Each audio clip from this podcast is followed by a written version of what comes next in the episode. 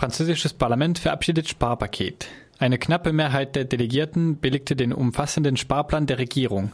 Dieser will bis 2017 50 Milliarden Euro einsparen, vor allem bei der Sozialhilfe und dem Gesundheitssystem. Dafür sollen Unternehmen steuerlich entlastet werden. Ein Ziel ist es, die EU-Defizitvorgabe von drei Prozent des Bruttoinlandsproduktes ab 2015 einzuhalten. Der Gesetzentwurf war von Teilen der sozialistischen Abgeordneten scharf kritisiert worden. In der Abstimmung enthielten sich jedoch die meisten Kritiker und Kritikerinnen und machten so das Sparprogramm möglich.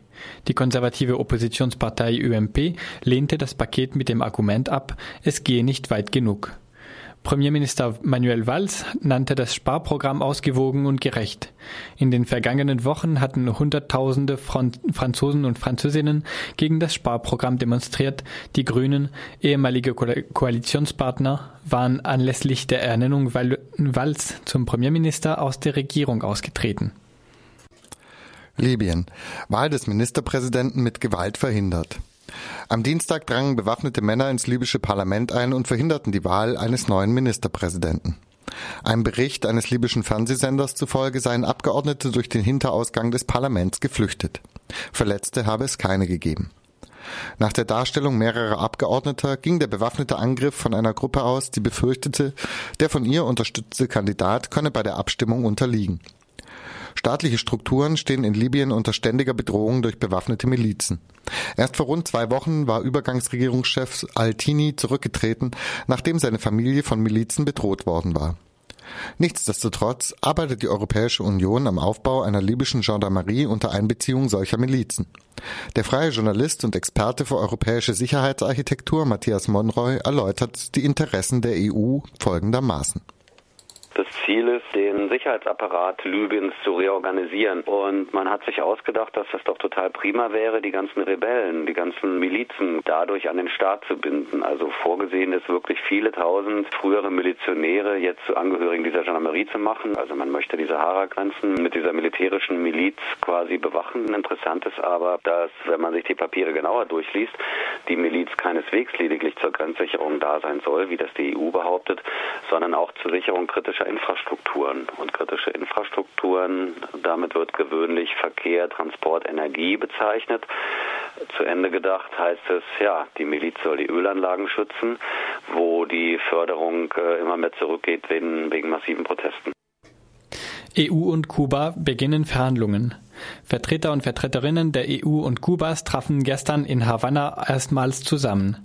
Bei dem zweitägigen Treffen soll ein Fahrplan für die weiteren Verhandlungsrunden festgelegt werden. Nach jahrelangem Stillstand hatte die Europäische Union dem kommunistischen Kuba im Februar Verhandlungen über eine politische Annäherung angeboten.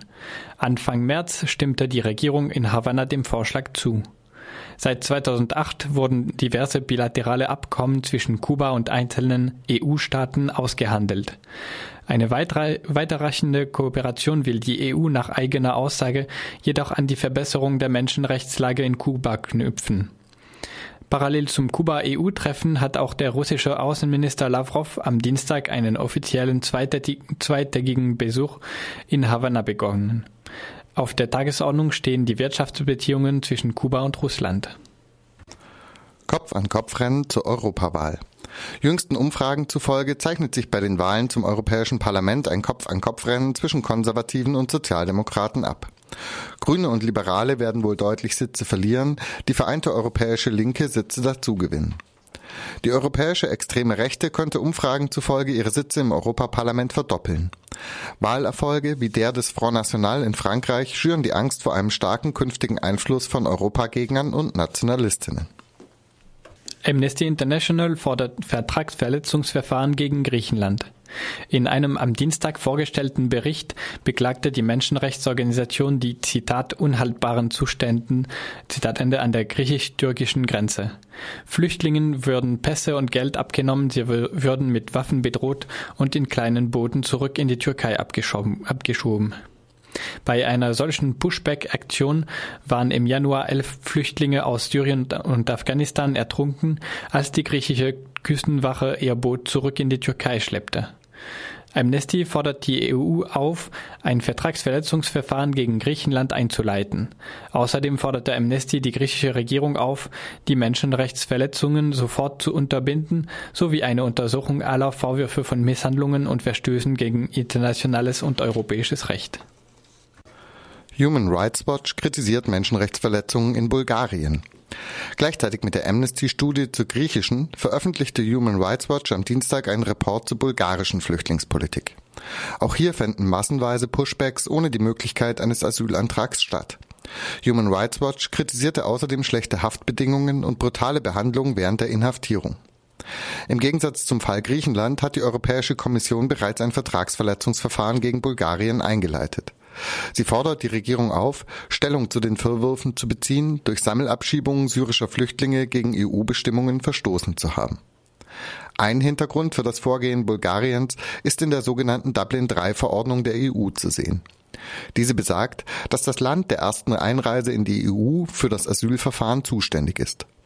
Während Länder wie Deutschland damit weitgehend aus der Verantwortung sind, müssen Länder an der Grenze unverhältnismäßig viele Flüchtlinge aufnehmen. Im Zuge des Bürgerkriegs in Syrien hat sich die Zahl der Asylsuchenden in Bulgarien mehr als verzehnfacht. Dennoch seien illegale Abschiebungen nicht hinnehmbar. Bill Frelick, Leiter des Flüchtlingsprogramms bei Human Rights Watch, sagte dazu, Zitat, wenn die Zahl der Menschen zunimmt, die Schutz suchen, kann die Antwort nicht darin bestehen, den Flüchtlingen die Tür vor der Nase zuzuschlagen. Arbeitslosigkeit in Spanien steigt, weit, steigt wieder. Wie das Nationale Statistikinstitut am Dienstag in Madrid mitteilte, ging die Zahl der Beschäftigten im ersten Quartal 2014 im Vergleich zu den drei, letzten drei Monaten 2013 um fast 200.000 zurück. Über ein Viertel der spanischen Erwerbsbevölkerung ist arbeitslos. Der Anteil von Erwerbslosen ist damit rund doppelt so hoch wie im Durchschnitt der Eurozone. Bei den Jugendlichen beträgt die Arbeitslosigkeit in Spanien über 50 Prozent. Noch Anfang April war ein leichter Rückgang der Erwerbslosenquote in einigen Medien als Erfolg der europäischen Austeritätspolitik gewertet worden